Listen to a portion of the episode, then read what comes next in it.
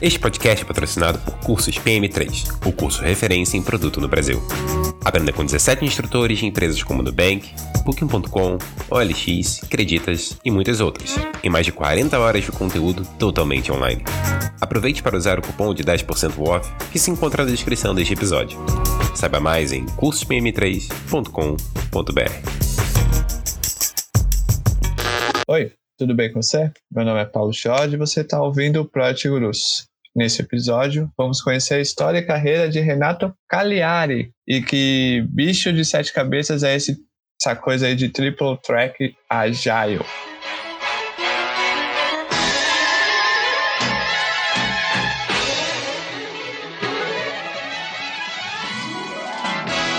E aí, Cali, tudo bem com você? Ô, Paulo, tudo bem? Obrigado pelo convite de estar aqui com você e com vocês aí, né? E é um prazer poder falar um pouco sobre isso e a gente bater esse papo. Isso, eu que agradeço. Ô, Cali, qual que é a sua história? Cara, tive uma trajetória um pouco de experimentação, foi muito discovery na trajetória profissional, né?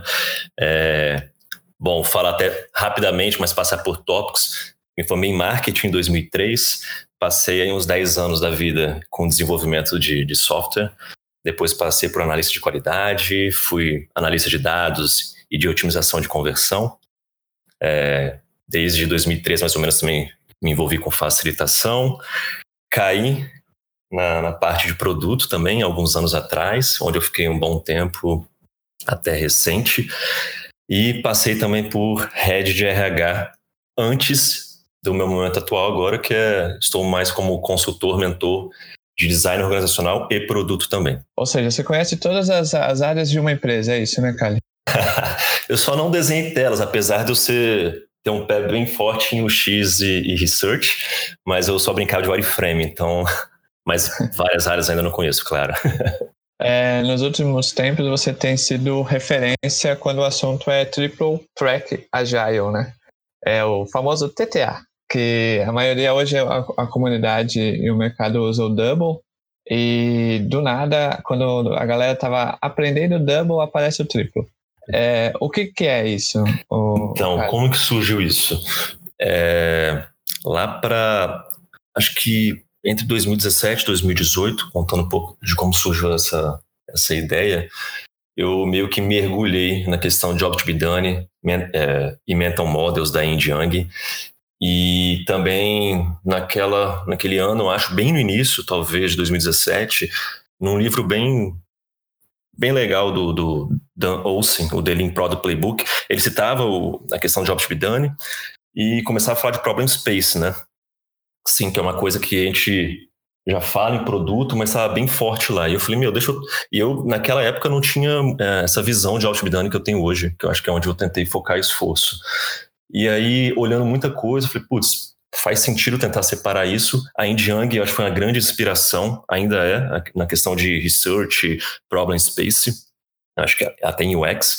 E tive alguns contatos até com ela e eu falei, meu, acho que faz sentido. Ela começou a montar uns diagramas é, chamando atenção para como separar o problem space dessa parte toda do solution space, que a gente tem a parte do discovery e do delivery.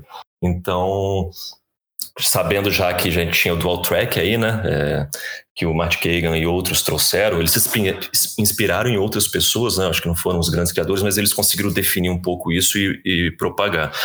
E aí eu pensei, putz, acho que faz sentido é, nomear outra trilha aí, já que essa é, é uma grande referência, em vez de criar um outro nome qualquer, é só colocar mais uma trilha na frente. Foi quando que eu pensei em chamar mesmo de Triple Track Agile. Muito mais para. Eu posso até chamar. Eu acho que no primeiro texto que eu fiz, de forma bem, vamos dizer, porca, lá no Medium, é, eu, tentei, eu tentei publicar mesmo em quase em validação para ver se fazia sentido, e aí comecei, comecei a ter contato mais com o pessoal da comunidade sobre isso. É, lá acho que eu coloquei até como processo, mas eu não sei nem o melhor nome, são um processo, uma abordagem, é, muito separando é, esse, essa mentalidade nossa, né? Porque é, no Dual Track a gente tem a parte delivery, do lado bem direito, assim, que é a parte final, onde todo mundo já está bem, bem acostumado a fazer.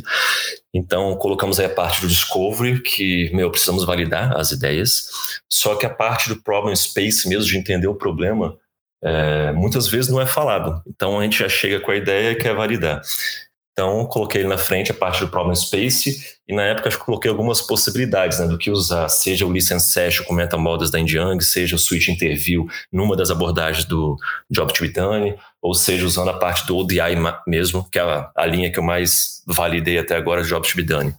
Então, foi muito para tentar, meu, lembrar, precisamos entender o problema também e não, claro que validar a ideia já é uma coisa que minimiza custos nossos, né? Em vez de ficar é, só entregando software em produção totalmente funcional, a gente pode validar antes, mas também podemos entender e mapear melhor o problema. Então, a, a etapa que foi colocada, né, seria de entender o problema. Nesse seu artigo, lá você até dá exemplo de usar números, né, que um dos, um dos maiores motivos que as, que as startups quebram é que não entendem o problema que eles querem atacar. Uhum. Né? E aí vem uma pergunta que é polêmica, porque a gente não gosta nada de polêmica aqui no, no Project que é, é, alguns PMs, POs, é, relatam que nunca viu nem o dual track e muito menos o triple track agile funcionar direito, tendo os chefes no cangote, né? Tendo aquela, aquela pressãozinha básica, aquela emoção diária, né? No, no cangote. O que, que você acha quando ouve algo desse tipo? Essa é uma excelente pergunta, Paulo. É, como fazer, né? Meu, primeiro falar que é, eu não acho que isso é algo como se fosse um, um appzinho que você vai e instala, né? De repente temos as trilhas rodando aqui e tem um jeito certo de fazer. Então, por isso que eu penso que é, seja como a gente chamasse um processo, uma abordagem, é muito mais de lembrar que a gente tem que estar sempre lembrando dessas questões, é, porque o aprendizado, é, você tendo só o delivery, você tem um aprendizado tardio, você desenvolveu a porra inteira e, e aí você vai descobrir depois se deu certo ou não. Então a gente coloca o discovery antes para ter um aprendizado rápido. E você, no delivery, a gente quer saber é, se a gente tem a solução certa, né? É, Discovery dele no fundo das contas, a gente quer validar se a gente tem a coisa certa e o problem space que a gente vai pensar, a gente quer saber se a gente está entendendo o problema certo, né? Só que em vez de pensar, meu, como que eu saio rodando isso, qual que é o processo, é muito saber quais elementos eu coloco nos processos que já existem no nosso contexto. É assim que eu penso, porque se a gente ficar pensando, putz, eu rodo Scrum aqui, será que eu faço um sprint anterior para fazer alguma coisa? Será que eu splito o time? Então, é, atualmente a gente vê muitas variações e experimentos com isso, né? Porque se a gente pensar, putz, nunca vi rodando bem com o chefe no cangote, com o chefe no cangote eu nunca vi nem delivery rodando bem. e uhum.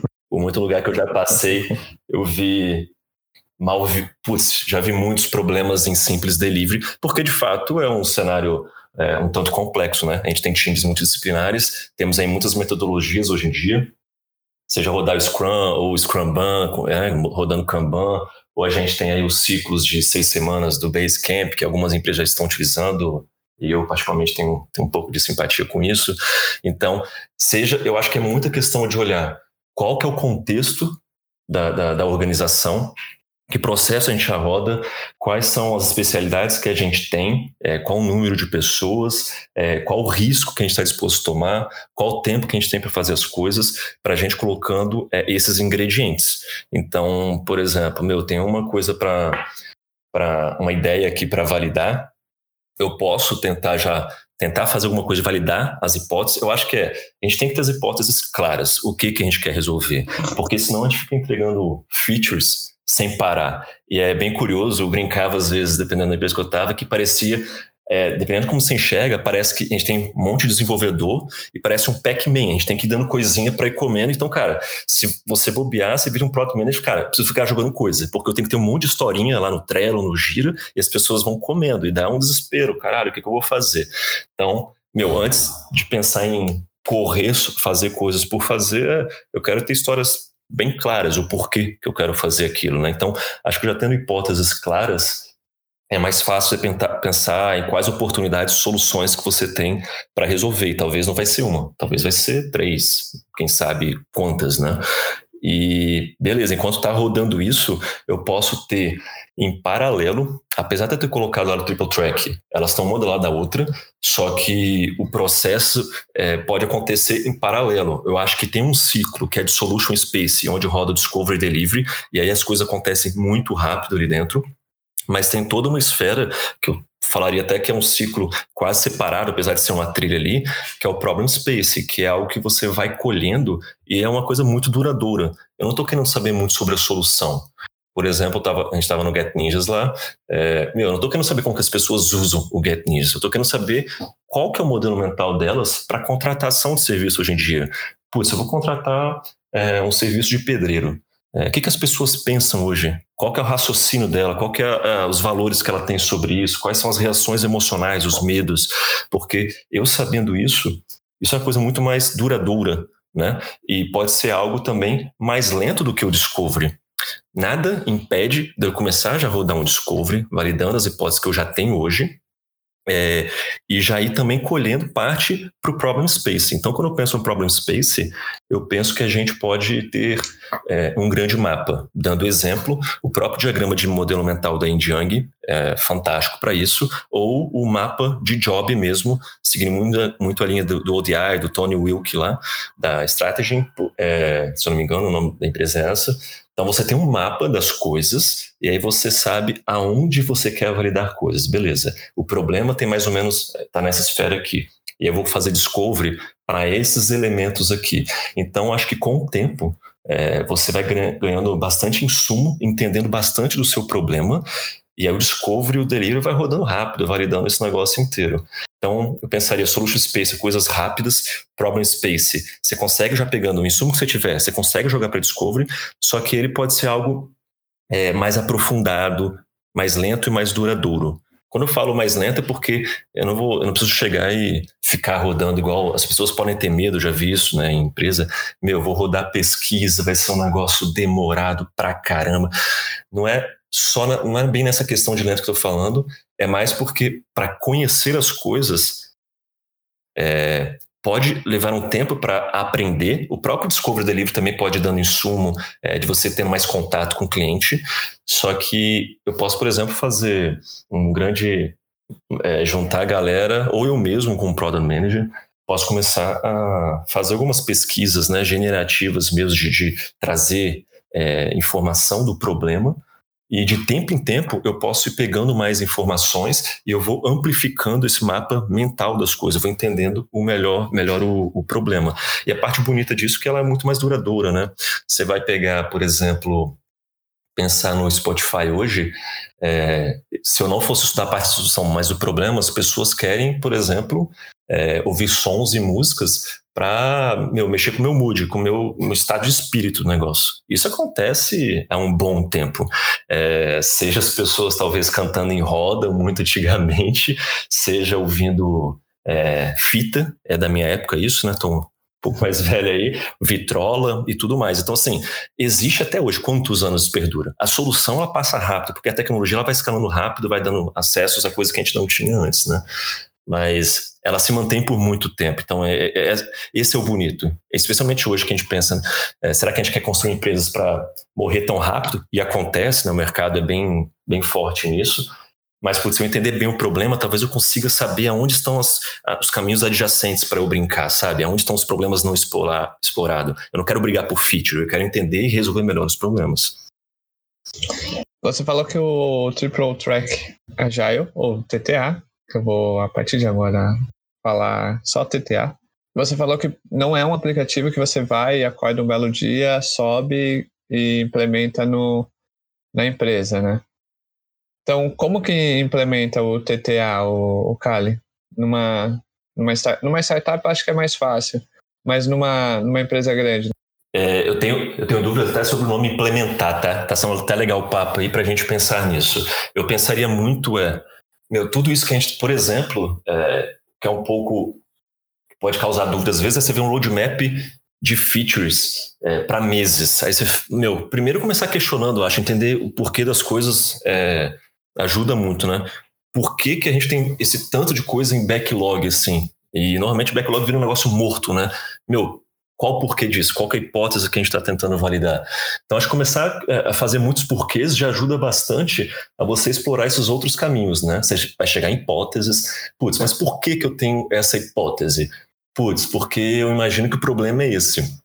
Por que, que você imagina que o problema é esse? Você já conversou com clientes? Já conversou, e não só com clientes, né? Quando a gente está falando de problema, esse foi até um bom ponto, a gente está falando de pessoas que têm necessidades que talvez seu negócio possa resolver. Talvez nunca vão ser clientes.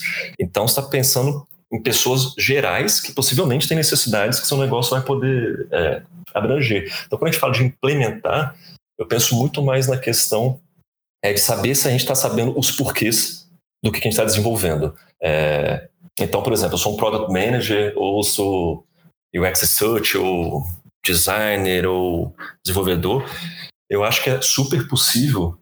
É, primeiro que a gente pode começar a conversar sobre isso, né? É, reunir, por exemplo, eu estou num time. Eu sempre penso que nem sempre tudo depende de chefes, né? É, pensando em. Eu gosto muito de design organizacional, a questão de culture hacking, né? Como que a gente pode começar a fazer coisas para mostrar resultado? Porque as pessoas querem, a gente precisa entregar resultado e atender necessidades dos clientes. Então, eu posso chegar é, é, com um time e começar a trocar ideia sobre isso, gente.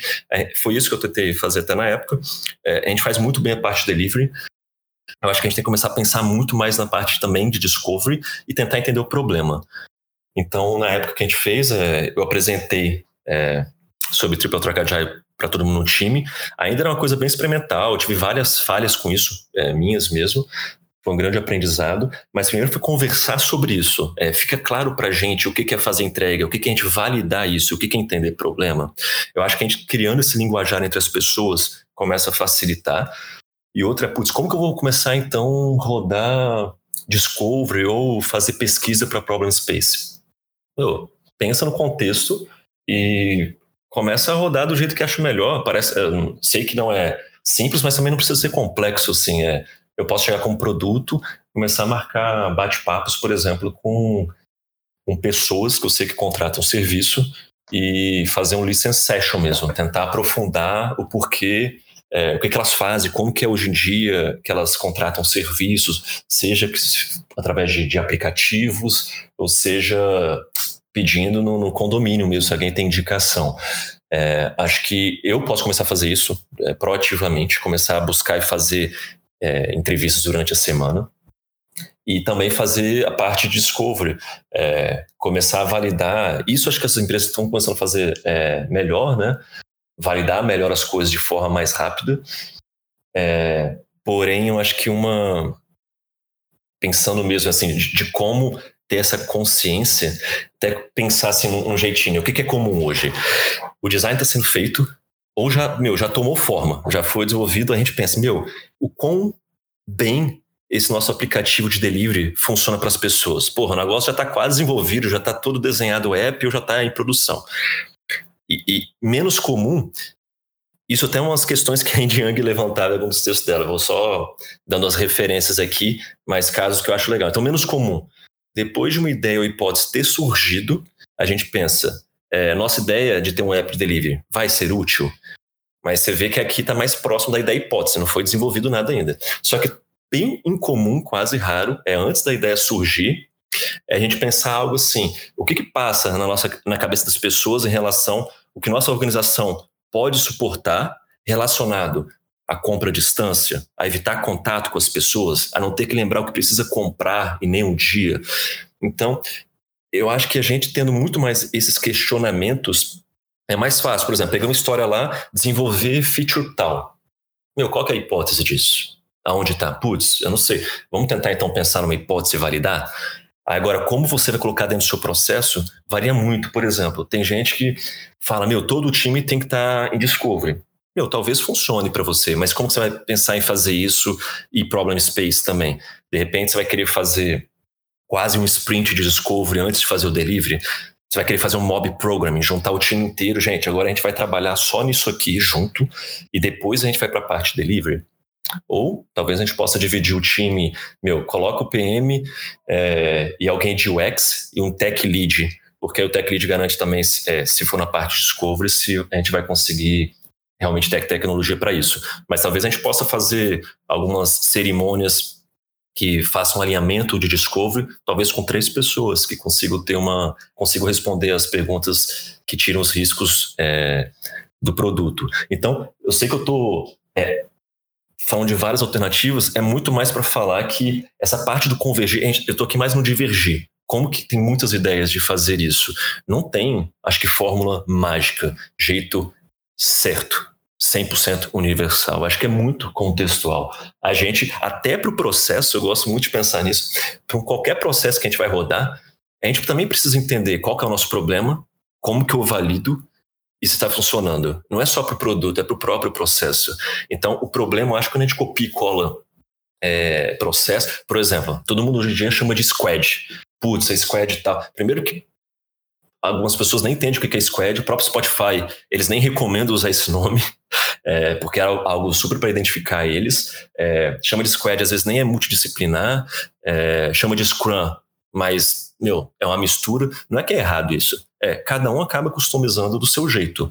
E é muito bom saber o porquê que a gente faz coisas. Não é só chamar, ah, esse aqui é um squad, e agora a gente roda Scrum e tudo vai dar certo. Meu, copiar e colar sem entender o que a gente está resolvendo dificulta as coisas. Então, eu realmente acredito que a gente precisa rodar um discovery de processo também. O que, que funciona, o que não funciona. Eu, particularmente, já tive muitas falhas aí na minha trajetória tentando validar processo. É, eu mesmo tentei rodar um processo de discovery e tive que adaptar.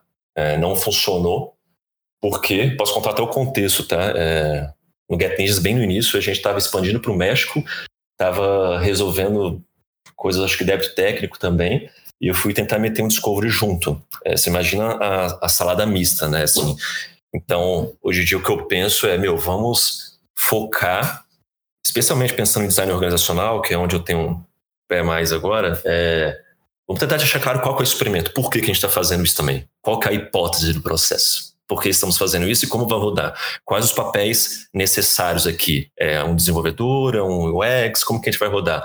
Como que a gente pode avaliar isso? Vamos tentar fazer isso por é, três semanas e vamos ver se isso está funcionando. A gente faz uma, uma retrospectiva sobre isso. Então, assim, não, não acredito em algo mágico, como você falou. Putz, as empresas mal rodam dual track, como vai rodar o triple?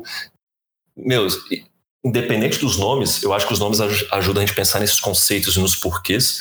É, estamos entendendo muito bem estamos entendendo o suficiente o problema, estamos validando o jeito mais rápido possível, menos custoso para fazer algo, eu iria por isso, por esse caminho, pensando nos elementos é, e como colocar isso dentro do contexto. Porque a questão de artefatos, de como fazer, tem várias formas também. A gente poderia falar, então, putz, vamos tentar validar se a gente consegue pegar o diagrama de modelo mental da Yin Yang e ver se a gente consegue construir com o que a gente já sabe é, e ouvindo alguns clientes só rapidamente para ver se isso funciona.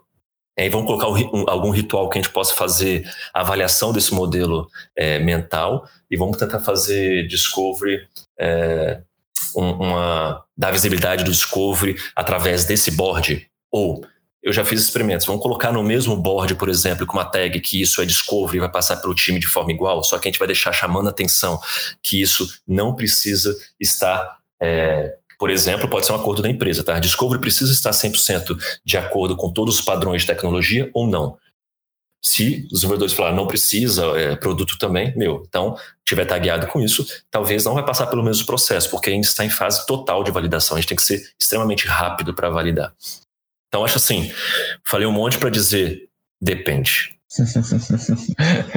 Ótimo. Sim, depende. Quando você. O coraçãozinho aqui. O coraçãozinho aqui até ficou quentinho quando você falou que, que é contexto, né? É, e a gente vê a comunidade de produtos muito na caça do, da bala de prata, do que pode ser copiado para eu poder aumentar o número de entregas e a gente nunca, a gente não, não vê o oposto, né? Que é, putz, o que vai me ajudar a entender as dores do cliente para eu poder fazer uma solução que, que agrade a eles. Você vê a nossa comunidade de, de produto meio perdida nisso, ô Cali? Eu não sei se eu estou tão imerso dentro da, da comunidade produto para poder ter opinião, mas eu posso falar assim da minha experiência das startups que eu passei, das empresas que eu passei, e qual que é o meu viés. É, eu acho que meu viés é: estamos muito pensando em velocidade. Aliás, a gente pensou toda essa questão de agilidade para entender problema, para ser ágil em resolver problema, só que eu acho que a gente descaracterizou, interpretou de uma forma, especialmente acho que os líderes das empresas, caralho, agora a gente pode ser super rápido para entregar, vão fazer dinheiro. E eu acho que muito acaba é nesse negócio do Pac-Man que eu brinquei lá no início, né? Meu, vamos colocar um monte de cards, sair comendo esses cards e entregando. E eu acho que a gente está muito mais nessa questão, meu. Vamos correr. E a correria louca. É, eu adoro é, ambiente startup, foi minha vida inteira com isso. Só que eu vejo que às vezes é muito mais pro lado de correr sem saber porquê e vamos entregando. E claro que surgem coisas muito legais, né? É, também no meio disso. Só que e se a gente não fosse, não precisasse acelerar tanto para entender melhor, validar melhor, entregar aquilo que faz mais sentido? É, eu acredito que esse passo com tranquilidade, não falo nem passo com, com lerdeza, meu, vamos é, fazer devagar. Não, mas, cara, vamos fazer entendendo, com foco. Eu acho que para você ter, ter foco, por exemplo, as, uh, eu vejo muita startup, né, tentando operar no 100% das pessoas, cara. Os times estão 100% na correria, parece que. Primeiro, que é um context shift danado. Toda hora. Meu, às vezes a história vai para cá, está fazendo mais de uma coisa ao mesmo tempo, é na correria, as pessoas pedindo coisa. Eu estou no meu 100% assim, eu tenho que trabalhar todas as horas como se é de forma de execução. Eu não enxergo assim, eu acho que tinha que ser. A gente tem que ter. Tem alguns estudos mostrando isso, a gente chama de slack, né? Você tem que ter momentos para é, folga no, no, processo, mas é uma folga de você pode ser criativo com isso. As pessoas, as pessoas poderem questionar, é, refletir sobre o problema. É isso mesmo? Vamos tentar priorizar, vamos alinhar com clareza as coisas, porque eu estou juntando dois assuntos, tá? Porque assim, produto está muito uhum. ligado como que essa cultura funciona nas startups. É, tem a ver com até com a questão do design organizacional, como que os times foram montados, como que os líderes estão, você falou no cangote ou não. Dependendo de como todos esses elementos estão configurados, sai umas, uma loucura, eu acho. Então, eu não posso falar pela comunidade, mas eu posso falar por mim que eu vejo muita, muita correria de entrega e às vezes a gente não sabe o porquê das coisas. Se você fizer três porquês para a pessoa, talvez eh, já gagueje e fale: Meu, no fundo eu não sei, eu tinha tinha essa história aqui, não deu para descrever muito bem, o time estava sem história, ou o roadmap estava vazio. É melhor deixar ele cheio de feature do que falar que eu vou descobrir alguma coisa ainda. Tem os OKRs para eu bater, aí vem essa porra inteira, enfim, é uma salada mista. no começo do, do ano foi falado muito em Discovery, né? Discovery se tornou até um buzzword em 2020, porque a gente teve várias, vários meetups, vários, vários eventos que abordaram Discovery. Tem até cursos sobre Discovery. Uhum. Você tem um roteiro prático para Discovery e validação de ideias, que é sensacional. Assim, se eu posso fazer um elogio, quem sou eu para elogiar? Pô, trabalho do cara. Mas é sensacional. E você que está ouvindo, o link está na descrição, vai lá. Enquanto isso, é, a gente conversa com o Kali aqui. Nesse roteiro, você começa fazendo uma provocação sobre a necessidade de saber o que desejamos validar, e depois você coloca algumas, algumas etapas, né, para você fazer. Hum. Você acha que, que hoje se fala muito do discovery e esquecem de fixar a necessidade de identificar qual, qual que é o problema que quer resolver antes de procurar ferramentas e balas de prata? Eu sei que você já falou em uma das, das respostas anteriores sobre é, a necessidade de saber o porquê, a necessidade de saber qual é o problema. Mas você acha que, que é muito forte isso, que a gente precisa é, tentar esquecer essa coisa de, de entregar, entregar, entregar e, pera, vamos focar no problema? Pois é. Eu acho que sim, eu acho que tem que ter esse, tem que ter esse respiro para a gente pensar nas coisas. A gente pode continuar é, fazendo entregas, mas entender o porquê, né? Você falou até desse livro, seu roteiro também me inspirei em outros autores. Gosto de tentar sempre referenciar, né? Porque boa parte das coisas não são inventados suvacos, sempre são construídos em cima de outras coisas, né? É bem legal. Gosto sempre de tentar fazer as referências, mesmo nos textos que eu faço, quando é de minha autoria, tento referenciar quando, onde estão as inspirações. Lá naquele roteiro é, é sim, eu chamo atenção para isso de, de saber o problema que a gente quer resolver, até porque lá eu até coloco uma pesquisa, né, que A maioria das startups falham porque não tem necessidade para a solução que elas criaram. e parece uma bobeira, mas, meu, é sinistro pensar que, pelo menos nessa pesquisa que eu coloquei lá, é, é o primeiro fator. A falta de dinheiro era o segundo. Então, é assustador saber que a gente faz é, coisas que as pessoas não precisam. Isso se dá porque a gente tem uma bela ideia, porra, vou fazer uma plataforma que faz isso e aquilo.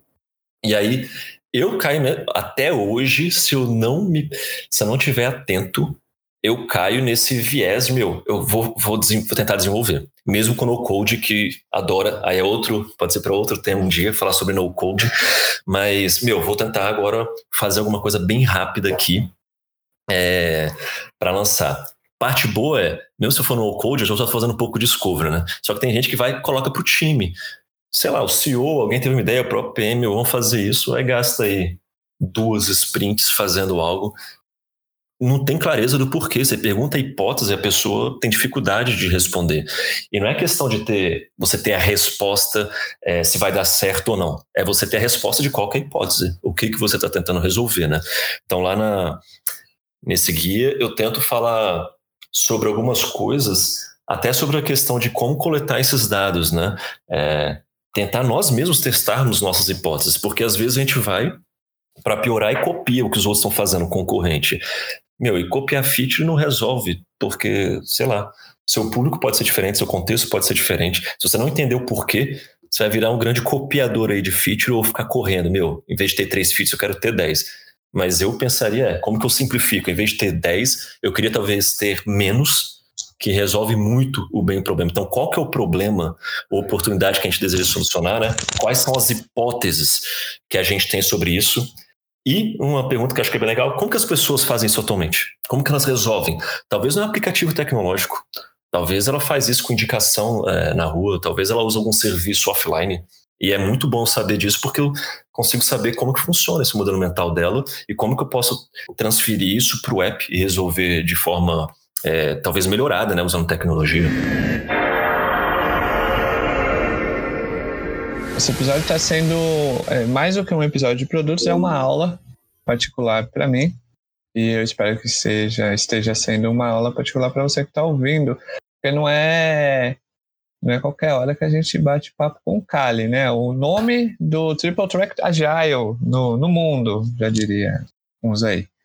É, o Kali, ajuda o, a pessoa que está ouvindo, e até mesmo eu, que estou aqui com meu caderninho, anotando tudo que você está falando. Qual o roteiro, qual roteiro para um bom discovery na sua, na sua percepção? Apesar de eu ter algumas ideias sobre isso, tem o próprio roteiro lá que eu tentei estruturar. É, eu queria fazer um, um aviso, é, para mim também, tá? Porque eu, particularmente, adoro de ter as coisas muito claras, como que eu faço, quais passos. Por exemplo, Job to be done. Tem muita parte etérea e filosófica, né? as pessoas falam lindamente sobre Job to be done, mas é difícil ver como que se aplica. Por isso que eu, eu gosto de estruturar. Num artigo que eu fiz, é meu, como que pode rodar isso então para testar? Então, mesmo sobre Discovery, né, tem alguns passos de pensar, mas pense, é, eu pensaria primeiro, é, o que, se eu tenho uma hipótese, eu, tenho, eu sei qual o problema que eu quero resolver, eu tenho hipótese, eu sei como as pessoas resolvem hoje, eu sei como validar e minimizar riscos. É, eu iria por aí. Então, eu vou tentar falar agora um, um, pouco mais, mas eu iria da forma mais simples possível, porque já garante muita coisa. Assim, não dá medo na galera também que tá ouvindo, né? Porra, mas tem todo um negócio super complexo. Meu, não, bola o seu. É, mas eu acho que tente responder as perguntas. Então, acho que é no Discovery. Primeiro, ah, Paulo, me permite, não sei, me permite só um, um parênteses, né? Eu vejo as pessoas falando muito de Discovery. Já vi em livros de autores conhecidos, é, meu, que as pessoas rodam é, dezenas de, é, é, de validações por semana. Isso eu não vi acontecer ainda. Talvez alguém que está ouvindo a gente faça bem, mas se eu, as coisas que eu vi é validava mal mal, mal uma coisa com, com clareza, eu acho eu me pergunto muito como que as pessoas validam dezenas de coisas num time que também faz delivery por semana. Então, assim, eu pensaria muito mais é ter clareza das coisas, fecha parênteses. E aí eu penso, tem alguns livros interessantes, é, que fala de Discovery para falar sobre esse processo, né? É, um é o The Right It. Esqueci agora o nome do autor, cara. Um cara. Meu, depois eu teria que ver, a gente coloca aí na, na descrição, mas The Right It ele fala muito sobre a questão de é, dessa validação rápida.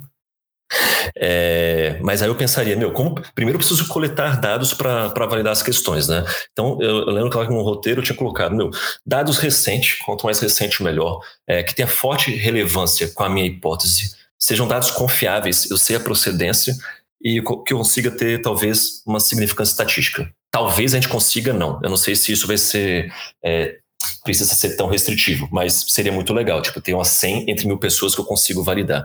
Claro que estou falando que eu já tenho um volume, por exemplo, você consegue jogar é, na internet, por exemplo, uma landing page para validar alguma coisa. Então, quanto mais dados, melhor. Quanto mais recente, melhor. Quanto mais nosso, é, é, a gente sabe qual foi a metodologia, melhor. Porque se eu, se eu olhar como que uma empresa fez a pesquisa dela, eu, eu, posso saber mais ou menos quando foi feito, mas eu não sei qual foi a metodologia, se era o mesmo contexto do meu. Então, acho que saber coletar nossos dados, acho que é, é, é importante. A gente tentar validar com alguns princípios em mente, né? Beleza, eu estou pensando algo que eu lembro lá, estava no, no, texto, é, estou pensando algo global, meu, eu quero atingir, é, ajudar o máximo de pessoas possível, mas como que eu testo localmente? Como que eu posso diminuir a distância para coletar esses dados para não virar algo de outro mundo? Porque eu quero testar rápido. Então, putz, como que eu testo localmente? Como que eu posso testar agora? O que, que eu posso fazer agora para validar isso? É, como que eu posso fazer da forma mais barata possível? Então, a gente pode chegar nesse ponto depois, mas, por exemplo, em vez de eu codar o um negócio inteiro, será que eu posso pegar alguma plataforma meio que no code de fazer landing page, integrar com o Zapier, mandar lá, mandar lá para o Google Planilha para eu pegar esses dados, já resolva? Eu consigo fazer isso talvez em meia hora. E outra é, cara, ajustar e experimentar, né? Se eu sei muito bem qual é a minha hipótese, se é o problema que eu estou resolvendo, eu sei como adaptar em seguida. Se eu não sei, é um pouco mais difícil, porque, putz, vamos colocar tal coisa, tal feature se eu não sei o que, que eu estou resolvendo, se eu achei que ia ser legal, é mais difícil de, de adaptar depois e experimentar, né? Então, acho que um pouco disso ajudaria. É, pensando mais algumas coisas aqui, por exemplo, priorizar experimentos, né? Como que prioriza experimento? É, sei lá, tem várias técnicas de, de da gente priorizar coisas em delivery, né? Rice e outros mais. Eu não sei, assim, algumas coisas que eu. É, tem várias formas, eu acho que vai muito também de quanto é, a gente está confiável, confiante naquilo, quanto risco a gente pode tomar, quanto caixa a gente tem para a questão, né? Mas, cara, alguns elementos que dá para brincar é a distância dos dados, horas para os dados, dinheiro investido. Meu, quanto menor a distância, quanto menos horas eu gastar e quanto menos dinheiro investir, putz, animal. Esse, acho que vai ser. A gente valida isso rápido, dá para a gente adaptar mais rápido e chegar numa solução é, é, que atenda a melhor necessidade mais rápido, né? Então, eu acho que se for um produto novo, por exemplo, é que depende. Às vezes tá, a gente pode estar falando de um produto novo, de uma feature nova. Pensando em produto novo que a gente está pensando em, em, lançar, falei pensando duas vezes agora, né? Olha só. é, encontrar os early eu acho que é bem importante, né? As pessoas que já estão tentando resolver o problema, seja com outras soluções. Então, a gente pode começar por elas, saber o que, que elas, por que, que elas estão usando as soluções, o que, que elas estão tentando resolver de fato. E aí nem, perguntar sobre é, o que ela faz. As pessoas gostam de usar. A gente cai em tantos viés em research, em, em perguntas, né? O que você faria se acontecesse tal coisa, se você usasse tal coisa? É, eu acho que em vez disso, a gente tem que perguntar na última vez que a pessoa precisou fazer tal coisa, que seja o job dela, seja a intenção maior dela para resolver o problema, como que ela fez? É isso que eu preciso. Eu preciso de coisas reais que aconteceram. Então, ajuda a entender muito bem se você for direto na fonte com esses early adopters, é, aqueles pessoas que já têm um problema ali, né? Depois, eu acho que é validar essa oferta com, com os early adopters em outro momento, né? É, se elas querem realmente uma, uma solução para elas resolverem o problema. E aí, como que você pode validar isso? Vou dar exemplos aqui, né? Mas, putz, às vezes você vai numa campanha é, de AdSense que traz a pessoa, então você medir o nível de interesse, é só um termômetro, isso ainda não diz muita coisa. Você pode fazer um cold e-mail, você pode criar talvez conferências, meetups para ver o interesse das pessoas naquele tipo de, de solução. Você pode inventar um vídeo no YouTube comentando sobre uma possível solução. E aí você vê as pessoas que vão, talvez, você pode deixar seu contato ali, alguma coisa. Você pode meu, fazer até uma imagem. Você vê, às vezes, agora landing pages, né? As pessoas fazem uma imagem como se fosse o app pronto, tipo um screenshot. E as pessoas já podem começar a ter interesse, pode deixar ela para pegar o e-mail e tudo mais. É, uma coisa bem legal é como que você vê. As pessoas chamam de skin the game, é bem forte esse negócio da pele em jogo, que, que doloroso, né? Mas é a questão comprometimento, falando assim, é, porque as pessoas falarem que querem ou gostam de algo não serve para nada. A verdade é essa, né? A gente vai perguntar para um, é mais para a gente confirmar nosso viés. Putz, as, aí você fala lá com o seu colega do, da, da, equipe, nossa, isso é animal, isso é legal pra caralho. Aí você fala com seu amigo na rua, nossa, animal, faz isso aí, né? O produto vai dar certo. Meu, isso não diz nada, você não tem nenhum comprometimento na mesa. As pessoas não deixaram nada. Então, tem uma brincadeira também, é, meus, talvez a pessoa deixou o e-mail, você pode começar a colocar uma pontuação nisso. Tem um, um pontinho ali, né? Deixou o e-mail já é alguma coisa. Deixou um e-mail válido, se realmente consegue bater no e-mail, um pontinho a mais. Ela deixou telefone, putz, talvez é um pouquinho mais. Ela deixou dinheiro, porra, aí eu acho que a pessoa está realmente se comprometendo. Por exemplo, eu posso lançar um produto falando que eu vou lançar e as pessoas podem deixar, elas podem comprar é, de, antecipadamente por 50% do valor. Cara, de repente eu não tenho o produto todo pronto ainda, mas estou comprometido em resolver essa necessidade da pessoa. Enfim, tem todos esses elementos de como você mede o comprometimento também para você não ir só na, na brincadeira das pessoas é, gostaram. O que, que é gostar, né? Qual que é esse viés? Então, pensando num, num produto, num lançamento, acho que dá para a gente é, validar todas essas questões. Então, você pode fazer uma landing page, você pode fazer um app mobile no code, é, de alguma forma aí e ver quantas pessoas já começam a utilizar. Estou só falando várias coisas, eu não estou falando que nem tentando evitar meu viés o que é pior e melhor nisso, mas tem várias formas de você validar é, tanto ao, se as pessoas vão utilizar, se, quantas pessoas têm interesse e qual é o nível de comprometimento que você consegue você consegue avaliar é, disso tudo. Porque de outra forma, senão você teria que desenvolver o produto inteiro e você não sabe de fato se as pessoas vão utilizar, né? Então, se você pensar até na questão de, de MVP, que ainda tem muita discussão sobre isso, né? se você fizer as features principais, talvez você faça uma bem feito, bem feita, é, meu, já está minimizando muito o risco. Você consegue tanto fazer o discovery dela, quanto lançar talvez uma, uma bem feita, de forma simplificada. Eu falo bem feita, vem só do recheio do bolo, não, você vai fazer a fatiazinha mas você fazer pequenininho. Então, por isso que entender o problema, entender qual a hipótese é fundamental. Como que você faz um MVP se você não sabe qual é o problema na hipótese? Você vai chutar, tirar do suvacão. E aí é cada vez fica mais difícil, né? E aí eu acho que tem que como validar se a satisfação das pessoas. Uma, uma das formas de, de você validar isso é, em vez de você pensar em como escalar e como automatizar tudo, será que você consegue fazer um concierge disso? Faz na mão, cara. Vê com as pessoas como que elas resolvem, fica ali próximo, ao vivo. Você identifica a melhor solução, você recebe feedback na hora, você faz as coisas sem, sem escalar demais até a complexidade. Ou você faz aquela chamada mágica de, mágico de Oz, eu gosto de chamar de Flintstone, que eu achei bem legal. Não sei se você lembra dos Flintstones, tinha aquele carrinho, mas por baixo ali ele tá correndo igual um louco, né? Não tinha motor nenhum.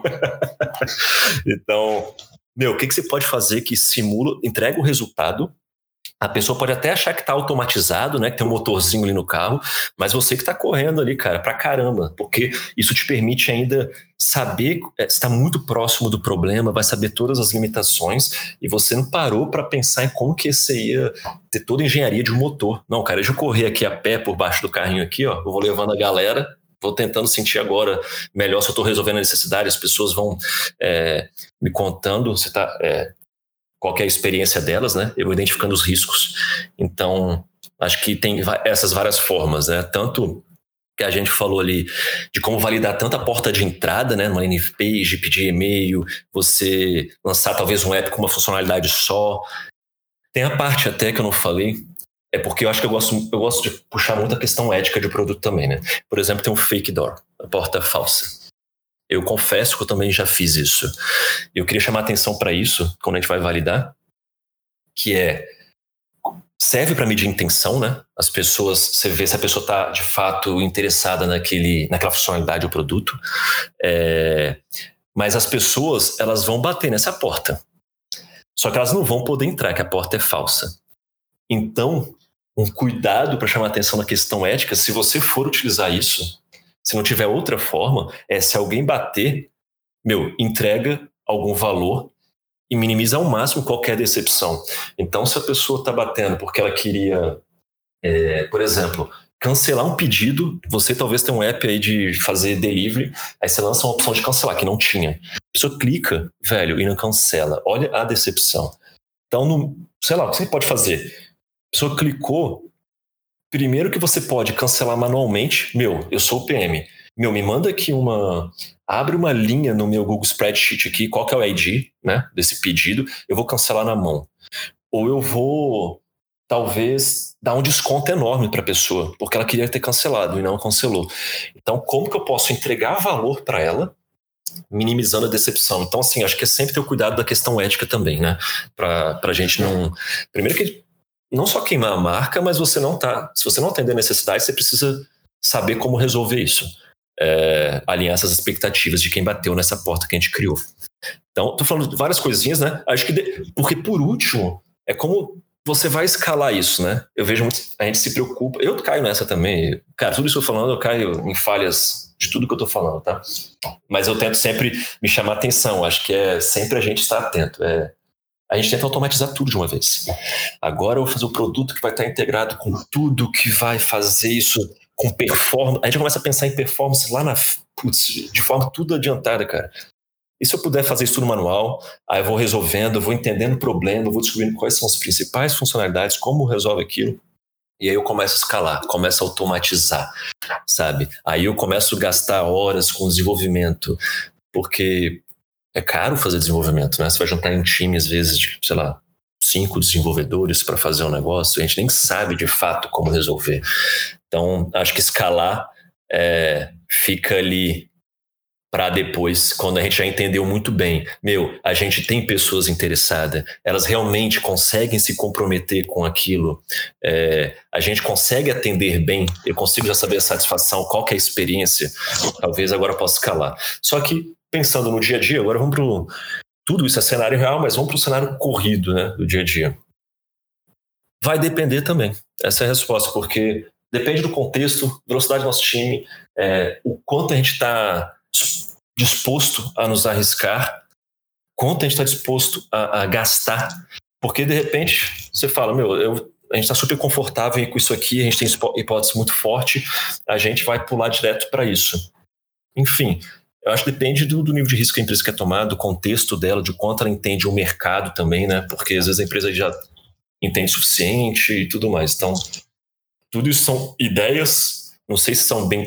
Eu coloquei em forma de passos porque dá para você pensar de forma lá do início para saber se tem interesse até o final e como escalar. Então, acho que é muito legal ter essa visibilidade de como que a gente consegue tendo é, é, essas fatias e ao mesmo tempo, como que você vai fazer isso no dia a dia depende muito do contexto. É que esse depende. É, eu sei que às vezes a gente pula, eu também, né? Putz, mas eu quero a resposta. É que o depende de, faz a gente pensar. Tem essa toda. Lidar com o mundo complexo não, não é previsível as coisas. Não é só chegar e copiar e colar.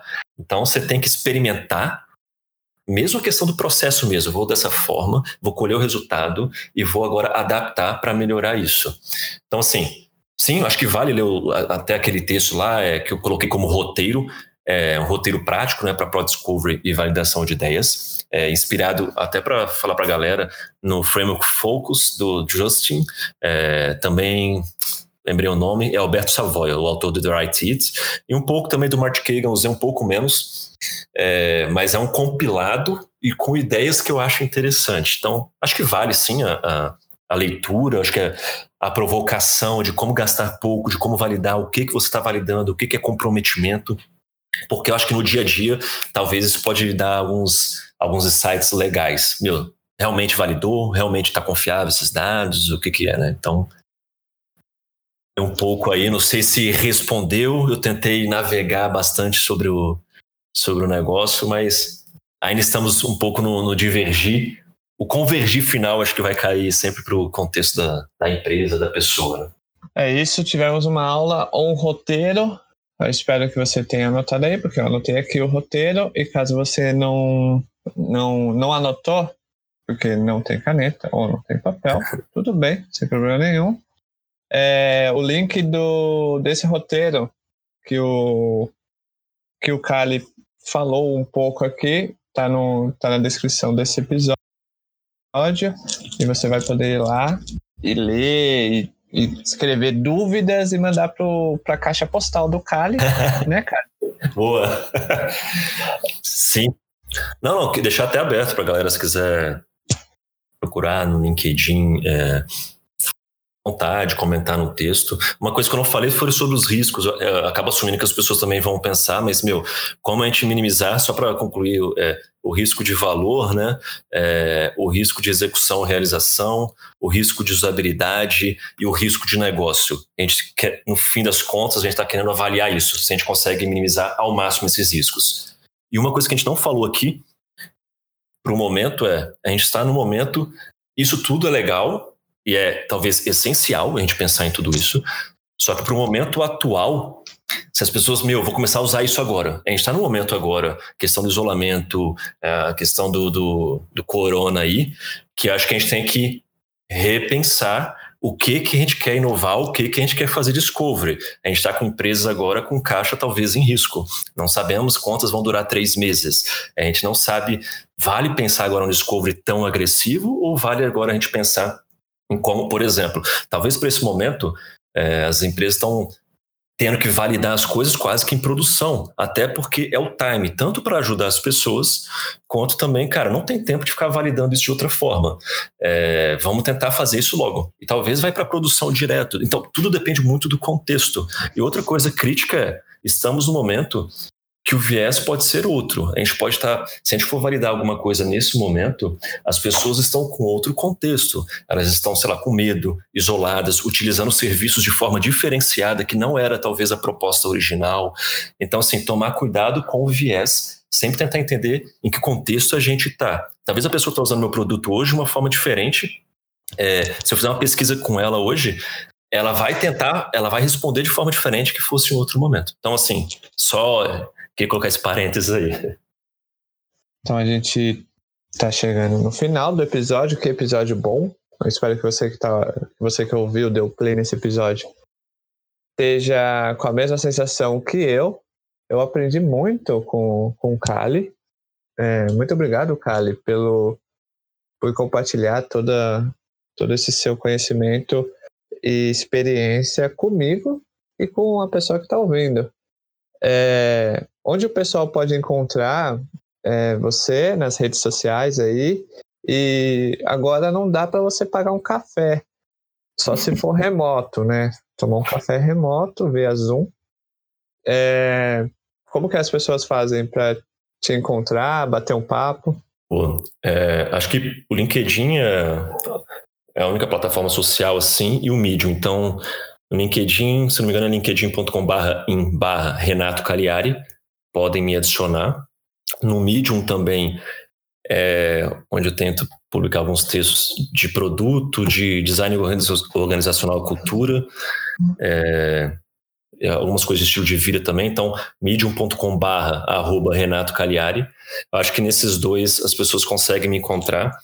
E realmente, nesse período agora isolado, eu estou aproveitando muito para fazer muito call com as pessoas, né? conhecer pessoas, trocar uma ideia. Então, quem sabe dê para fazer algo assim também. Mas fiquem à vontade para para me encontrar nesses dois, nesses dois canais. O LinkedIn acho que é um canal que podem me adicionar e mandar mensagem. O Medium, talvez nos textos, comentar, a gente consegue trocar alguma, alguma ideia também. Então, espero que tenha gostado desse episódio. Você que deu play, tá, tá ouvindo até agora. Não deixe de enviar seus comentários, feedbacks pelas nossas redes. Então, LinkedIn, Instagram e Telegram e me adiciona lá no LinkedIn. Eu não vou pagar café, porque eu não estou saindo de casa, estou de quarentena. É só procurar lá Paulo Chode. E para você que é ouvinte e estiver curtindo esse episódio pelo Spotify, não esqueça de clicar no botão seguir. Você tem que seguir lá a gente no Spotify. E se você tiver Apple, é, ouvindo Apple Podcast, não deixe de colocar suas cinco estrelinhas e comentário, que eu leio tudo. Então, muito obrigado por você ter dado play. Muito obrigado, Kali. Muito obrigado, muito obrigado por ter arrumado um tempo na agenda e nessa quarentena maluca falar com a gente. Pô, eu, eu que agradeço aí a oportunidade de trocar ideia. É, Tô junto com vocês em aprendizado constante, falo umas groselhas às vezes, vou adaptando e melhorando. Então, a gente está bem junto nisso. É um aprendizado para todo mundo, todas essas questões eu acho, e cada vez a gente vai melhorando, né? Então, obrigado pela oportunidade. As pessoas estão ouvindo a gente aí, obrigado também pela, pela confiança aí, né? Legal que você está puxando isso com muita força aí com a comunidade de produto. Bacana, obrigado. É, o Kali resumiu o que é o Project Goloso, que é falar groselha. Então, é nós. Tchau, fui!